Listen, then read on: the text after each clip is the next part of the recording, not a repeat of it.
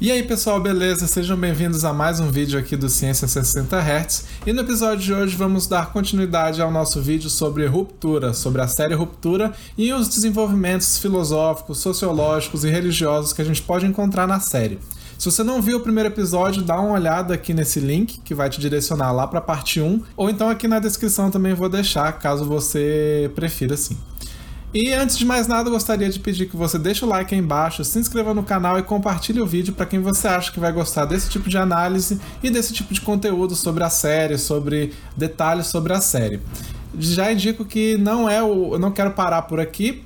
É, como eu falei no último vídeo, eu tive um problema técnico, então estou tendo que gravar essa parte de novo transformar um vídeo que era só um vídeo em duas partes, mas eu quero fazer mais coisas sobre isso, sobre ruptura, porque a série é muito boa e investigar outras obras da cultura pop que a gente pode falar sobre esse tipo de coisa, filosofia, sociologia e outras humanidades que a gente pode pegar e analisar um pouco, né? Que eu acho que é muito interessante. Mas sem mais delongas, vamos pro vídeo. Mais uma vez eu gostaria de fazer o disclaimer de que esse vídeo ele não contém spoilers muito fortes sobre a série, na verdade são é, detalhes muito é, superficiais que eu vou falar aqui, mas mesmo assim, se você não quiser assistir, eu recomendo que você assista a série antes e assista o vídeo aqui depois, porque acho que você vai ter uma, um entendimento muito maior e mais detalhado sobre o que eu vou falar aqui.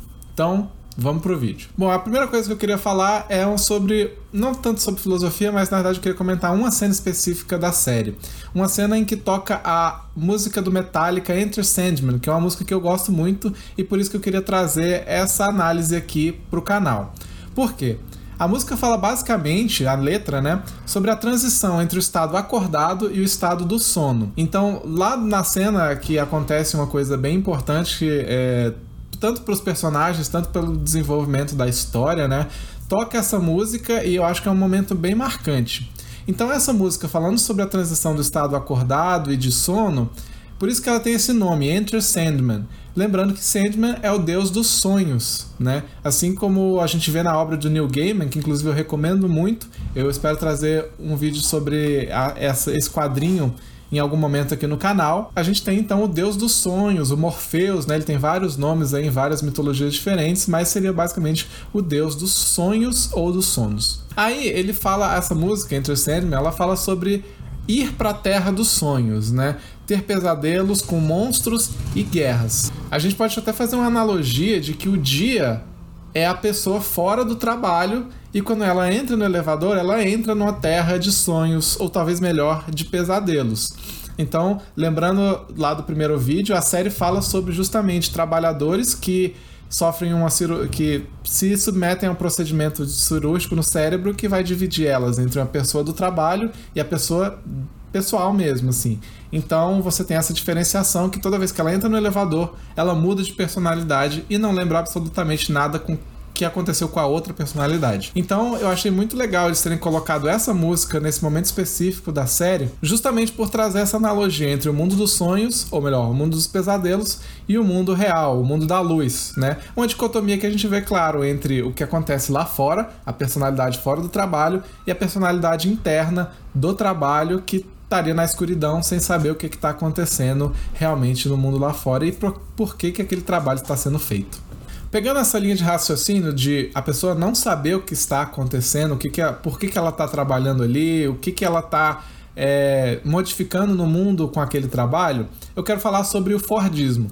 Para quem não lembra, o, a gente fala de Fordismo se referindo aos sistemas de produção em massa, ou seja, de linha de produção e gestão que foram idealizados pelo Henry Ford em 1913, né? O, lá nos Estados Unidos, o empresário dono da maior dessa grande empresa que é a Ford, né?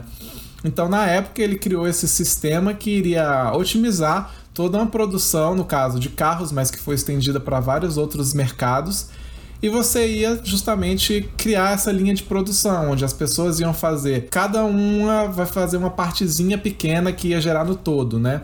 Então, no caso de um carro, ele ia fazer a parafusar uma parte do motor, que depois ia ser acoplada por outra pessoa a outra peça, e por aí vai até no final montar de fato o carro. Mas então cada pessoa seria responsável por uma parte mínima daquele todo, né? E naquele, naquela época, naquele sistema industrial que se estava tendo, é claro que a gente tinha um pouco dessa é, ingenuidade dos trabalhadores que não sabiam o que, que eles estavam fazendo necessariamente lá. Eles estavam muito focados na sua própria peça, né, para parafusar a sua própria peça, como muito bem retratado no clássico filme Tempos Modernos, do Charles Chaplin.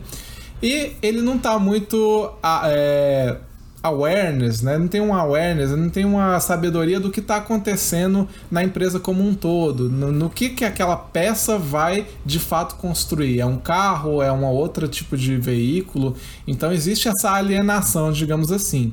Isso é muito bem retratado na série, uma vez que o, mesmo a pessoa do trabalho, ela também não tem a noção do que ela exatamente está fazendo, porque o trabalho dela é basicamente pegar um númerozinho jogar para cá, pegar um outro número e jogar para lá, em caixinhas que ela não sabe o que, que aquela caixinha no computador significa. Eles até colocam isso em questionamento durante a série. Um personagem vai lá e, e faz uma sugestão: ah, talvez a gente esteja é, fazendo isso, ou não, talvez isso seja para no fim otimizar outra coisa. Mas no fim é só especulação, eles não sabem de fato por que, que eles estão fazendo aquilo. É só números colocados em caixas. Agora, se esses números estão sendo utilizados para o bem ou para o mal, se essa categorização que eles estão fazendo de fato é benéfica para o mundo que a empresa está fazendo, eles não fazem a menor ideia. E para mim isso tem tudo a ver com o Fordismo, com essa ideia de que ao fazer essa, essa mínima atitude de jogar, categorizar números, eles não sabem qual é o todo que estão fazendo essa linha de produção é, culminar na empresa, né? Agora, eu acho que outra coisa que eu queria muito falar aqui é sobre a relação da religião do trabalho. Como os internos lá, os, as personalidades internas do trabalho estão meio que presas naquele ambiente corporativo, eles têm que fazer de alguma forma eles meio que não questionarem muito o que, que eles estão fazendo, eles criarem uma ideologia na cabeça dos funcionários de que eles estão fazendo aquilo por um bem maior. E qual a melhor forma de fazer isso se não através de um sistema praticamente religioso, né? Então você tem basicamente um, conforme a gente vai vendo na série, alguns indícios de que a empresa é, in, coloca os seus trabalhadores quase numa posição de estar trabalhando a favor de uma religião. Então, por exemplo, eles têm o um manual da empresa, que é um livro que fala para os trabalhadores quais que são os procedimentos que eles têm que fazer, é, qual que é o calendário que eles têm que seguir, quais são as instruções, as noções éticas da empresa e muitas outras coisas que chega a parecer muito com um livro sagrado como a Bíblia, por exemplo, porque naquele livro ele vai indicar quais são é, os aspectos morais, éticos que os trabalhadores têm que seguir, é, as figuras de adoração que eles têm que respeitar.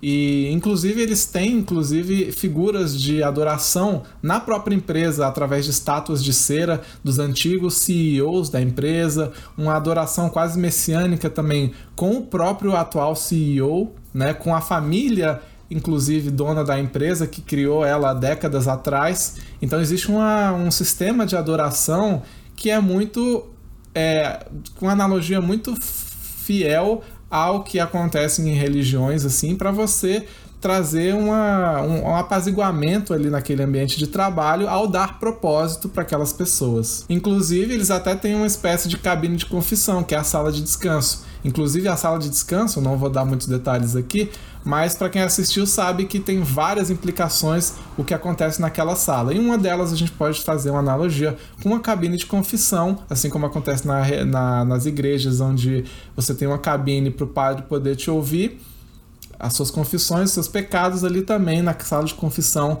tá ali para que os trabalhadores possam ser perdoados pelos seus atos. Por fim, uma última analogia que eu queria fazer é com o livro 1984 do George Orwell, que eu acho que é uma obra magnífica e que tem implicações até hoje, mesmo sendo escrito numa época bem diferente, mas você já via que ele estava muito à frente do seu tempo por tratar de várias questões que hoje em dia estão, infelizmente, muito em voga. E eu acho que tem várias coisas que a gente pode trazer entre 1984 e a série Ruptura. Por exemplo, o sistema de vigilância.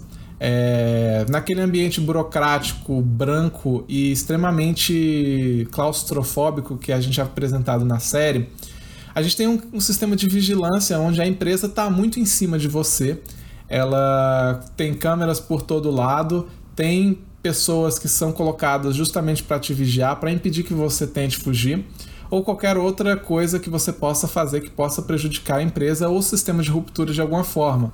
Por exemplo, não, o, o, a personalidade do trabalho não pode se comunicar com a personalidade fora do trabalho mesmo que seja através de bilhetes escritos. Existe todo um sistema onde você detecta se você está é, colocando algum bilhete para o seu externo. Então a gente vê aqui um sistema de vigilância tal qual o Grande Irmão fazia, só que aqui no, lá no 1984 de uma forma muito sistemática dentro da casa das pessoas. Né? Ali em Ruptura a gente tem, claro, um sistema mais controlado dentro da empresa, mas ainda assim é, existe essa vigilância, inclusive fora do trabalho também é, de alguma forma, o, a empresa tem formas de usar aquele chip que foi implantado no cérebro para te controlar e te vigiar de alguma forma. Então, isso é muito 1984.